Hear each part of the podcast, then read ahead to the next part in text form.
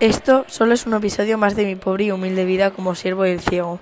Una mañana el ciego me dio un par de monedas para que fuera a la plaza Santa Clara, donde ponían el mercado, para comprar un saco de patatas y un par de zanahorias.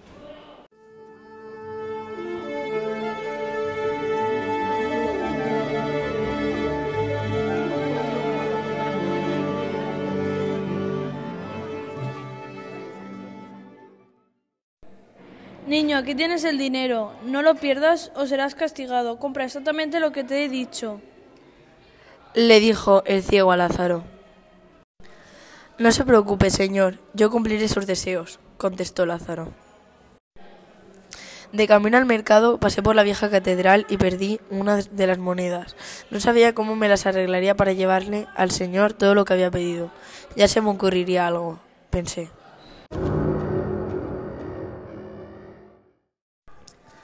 Al llegar al mercado me acerqué al puesto de las monjas del convento de las dueñas que como todos los domingos ponían sus cosechas a la venta.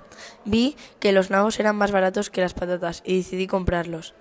Al llegar de nuevo a casa dejé la bolsa de nabos en la comisa y devolví las sobras del dinero al ciego. ¿Qué tal todo, Lázaro? preguntó intrigado el ciego.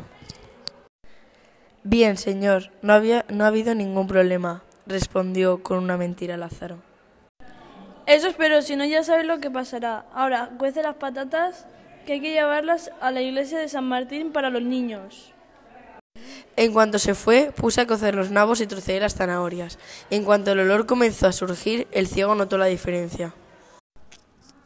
Lázaro, ven aquí de inmediato. Eso que cuece no son patatas. Me has desobedecido una vez más. Gritó el ciego enfadado. En ese momento me agarró del cuello y comenzó a torturarme, pero esta vez más duro que nunca, casi ni puedo contarlo.